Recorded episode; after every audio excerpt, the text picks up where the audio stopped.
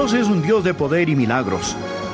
Y uno de los milagros más grandes es cuando toma las circunstancias y situaciones de nuestras vidas y las usa para su honor y para nuestro bien. Una de las verdades más grandes que conozco en todo el mundo es el título del mensaje de hoy, la química de la cruz. La aflicción en muchos casos puede ser una gran consejera.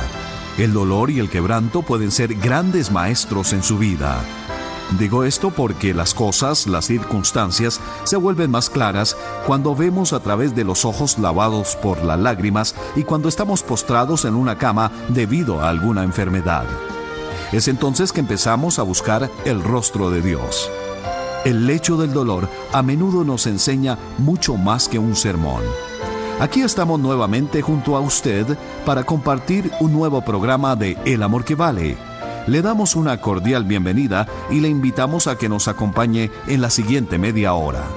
El título del mensaje de hoy es La química de la cruz y está basada en el texto de Romanos 8:28 que dice, y sabemos que a los que aman a Dios, todas las cosas les ayudan a bien. Esto es a los que conforme a su propósito son llamados. Bien, este verso nos dice que es obvio que a los que aman a Dios, absolutamente todas las cosas les ayudan a bien. ¿Cree usted que asegurar esto es una exageración? Si usted piensa que esto es una exageración, es porque no está creyendo en un Dios grande. ¿Quiere comprender más sobre este tema? le aconsejo que tome nota de lo que Adrián Rogers nos cuenta en la voz del pastor Lenín de Llanón. La química de la cruz, el tema para hoy. Bienvenido, bienvenida. Una vez invité a un amigo del colegio a desayunar después de no habernos visto por muchos, muchos años. Estábamos en otra ciudad. Yo estaba en un hotel anticipando este desayuno con Ricardo. Después del desayuno dije que yo pagaría. Al llegar la cuenta, la iba a firmar con el número de mi habitación, pero a veces la gente me pide que firme sus Biblias. Y cuando firmo una Biblia, muchas veces pongo mi firma, Adrian Rogers, y un versículo bíblico debajo. A veces es el Salmo 34, otras Romanos 8:28 y a veces Romanos 1:16, pero a menudo firmo Romanos 8:28, que es nuestro versículo de hoy. Y así iba a firmar la cuenta y quería poner el número de mi habitación, pero en vez de poner el número puse el versículo bíblico, Romanos 8:28. Y luego presenté la cuenta en la caja y la chica lo revisó. Sorprendida me dijo, eh, Señor, no hay una habitación 828. Y le dije, Oh, oh, lo, siento. Este es un versículo de la Biblia. No es la habitación donde estoy, pero es un versículo de la Biblia. Pensándolo bien, sería una maravillosa habitación. Quiero que escuchen lo que dice Romanos 8, versículo 28. Y sabemos que a los que aman a Dios, todas las cosas les ayudan a bien esto es, a los que conforme a su propósito son llamados. ¡Qué versículo increíble es esto! Quiero hablarles hoy sobre la química de la cruz. Si ustedes van a la farmacia, pues es porque necesitan medicina. El boticario toma varias botellas de los estantes y polvos y otras cosas que por sí solas pueden ser peligrosas, pero al mezclarlas, pues ya tiene su medicina. Y muchas veces Dios hace la misma cosa. Toma situaciones y problemas y cosas que por sí solas parecen malas y dolorosas y peligrosas y luego las mezcla en el crisol de su amor y en el crisol de su sabiduría y el resultado es medicina para nuestras almas, algo bueno y maravilloso. Dicho eso, quiero que vean este versículo cuidadosamente porque no nos vamos a mover de este versículo por un momento. Romanos capítulo 8, versículo 28. Al pensar en la química de la cruz, la primera cosa que quiero que consideren es su certeza. O sea, la certeza de la cruz. ¿Qué dice el versículo? Véanlo. Dice, y sabemos que todas las cosas ayudan a bien. Sabemos que todas las cosas ayudan a bien. No hay peros sobre esto. Es una promesa de Dios, escrita en piedra, inmutable, sin dudas, sin preguntas. Y pueden decir, no importa qué suceda, no importa qué mal parezca, yo sé, yo sé, yo sé que esto va a trabajar bien para la gloria de Dios y para mi beneficio. El señor F. B. Mayer fue un predicador en otra época, pero dijo algo tan maravilloso que lo he copiado, y esto es lo que dijo. Si alguna promesa de Dios fallara, los cielos mismos se vestirían de silicio. El sol, la luna y las estrellas caerían de sus órbitas, el universo temblaría y el viento expresaría con el gemido de una creación en ruinas el terrible mensaje, Dios puede mentir. Pero no puede mentir, no puede mentir. Y él dice que todas las cosas ayudan a bien a los que aman a Dios. Y la primera cosa que quiero que entre en su corazón y en su alma hoy es la certeza, la certeza de la cruz, la certeza de la cruz. Segundo, no solo esa certeza, pero quiero que vean el cumplimiento de la misma. Volvamos al versículo. Sabemos que todas las cosas ayudan a bien, no muchas cosas, no algunas cosas, ni siquiera casi todas las cosas. Pero agradezco a Dios por esta palabra. Sabemos que todas las cosas, aleluya, todas las cosas ayudan a bien. Ahora pensemos un rato sobre todas esas cosas. Sabemos que las cosas buenas ayudan a bien. Oh, hay muchas cosas buenas que pasan en nuestras vidas. Hoy mi esposa me preparó un desayuno muy especial. Y me quedé mirándola y pensé, qué mujer tan maravillosa. Es tan dulce y tan buena conmigo y estoy agradecido por cada una de mis bendiciones. He estado agradecido a Dios todo el día por sus bendiciones.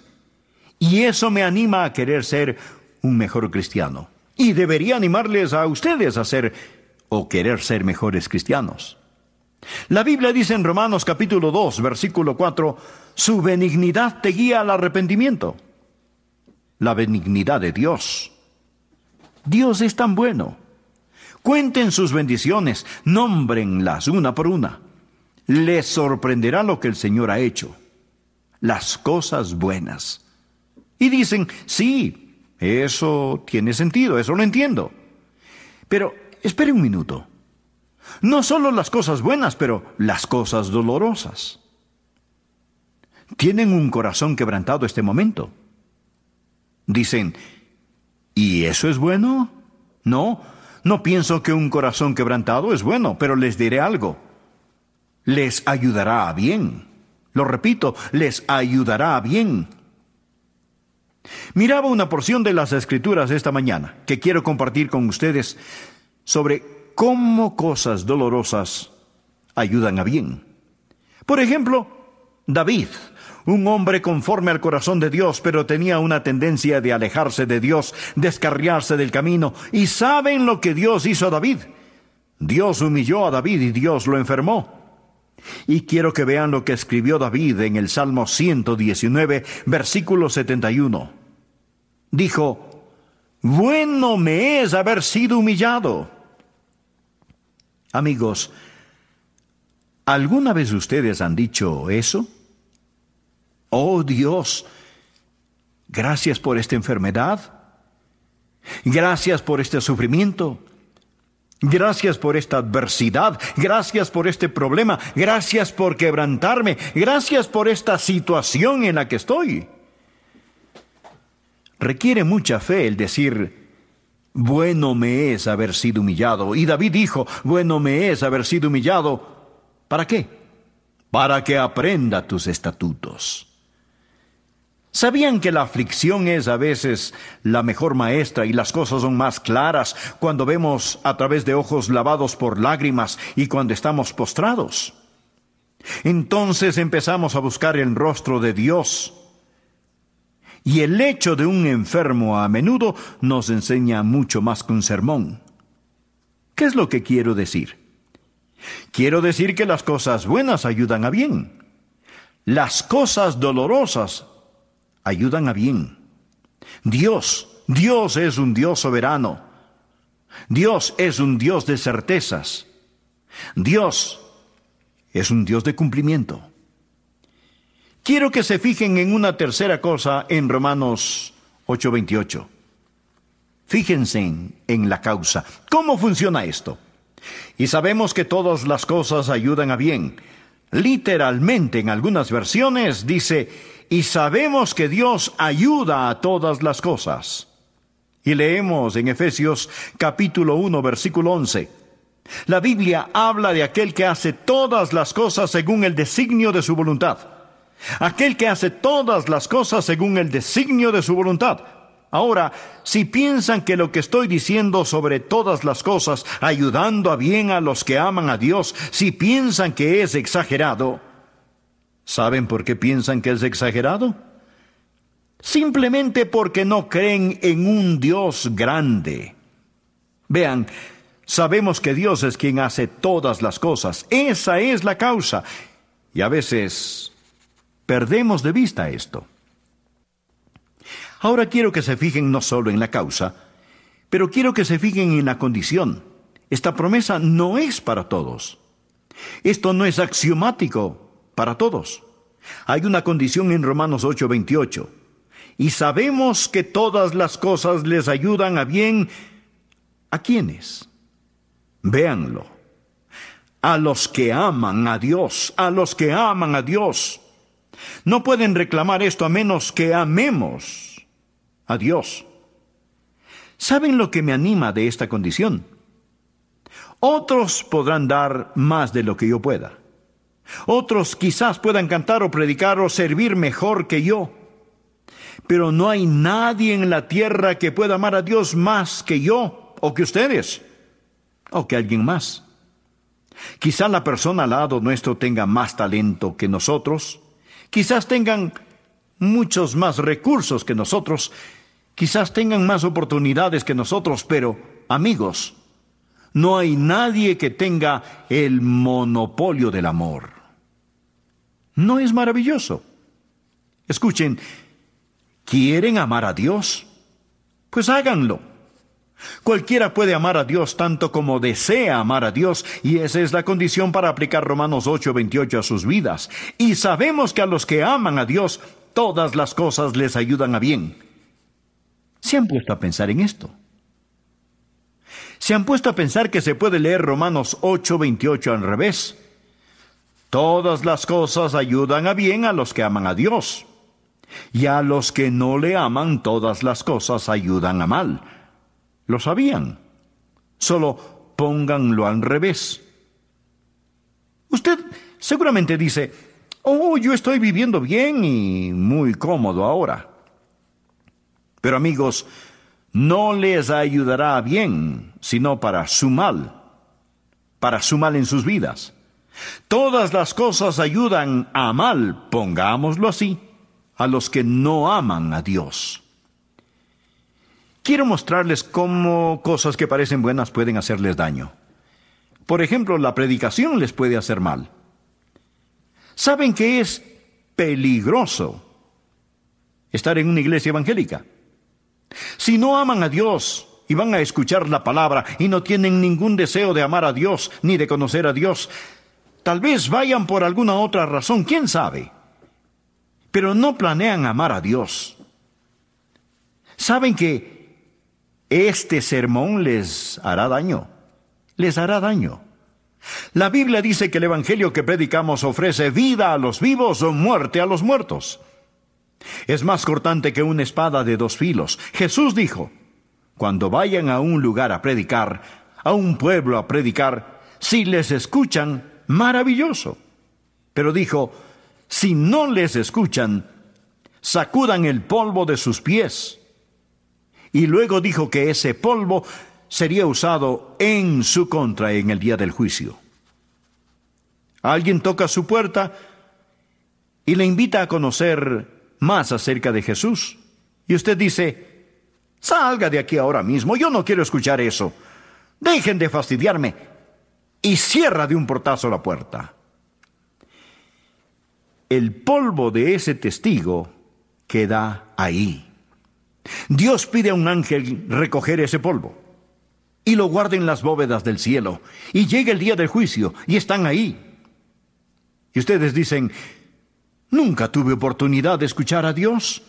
Dios, por favor, no me dejes morir e ir al infierno. Oh Dios, no puedes dejar que esto me suceda. Oh Dios, ten misericordia de mí. Dios, nunca tuve la oportunidad de ser salvo. Y Dios dice, ángel, trae la evidencia. Y el ángel viene con un poco de polvo en su mano. Y usted dice, ¿y qué es eso? Oh, ¿Ves ese polvo? Ese es el polvo de los pies de mi siervo José Baena, que vino y tocó a tu puerta un día, pero no quisiste dejarlo entrar. ¿Ves esto? Esto testifica contra ti en el día del juicio. La predicación es buena, pero no si la rechazan. Entonces ayuda mal. Piensen en Jesús. Jesús, ¿es bueno o es malo? Pues depende. Si lo aceptan es maravilloso, pero si no lo aceptan, todo ayuda para mal. ¿Sabían eso? ¿Sabían que Jesús es la puerta? Quiero hacerles una pregunta. Cualquier pedazo de madera en una casa, ¿es esa la puerta? ¿O es la abertura la puerta? ¿Cuántos creen que la abertura es la puerta? ¿Cuántos creen que el pedazo de madera es la puerta? ¿Cuántos no están seguros de lo uno ni de lo otro? Bueno, ¿qué es la puerta? ¿Qué es la puerta? ¿Es la puerta la abertura por donde entramos? ¿O el pedazo de madera que cubre la abertura? ¿Cuál es la puerta? Si no hubiera una abertura, no tendríamos una puerta.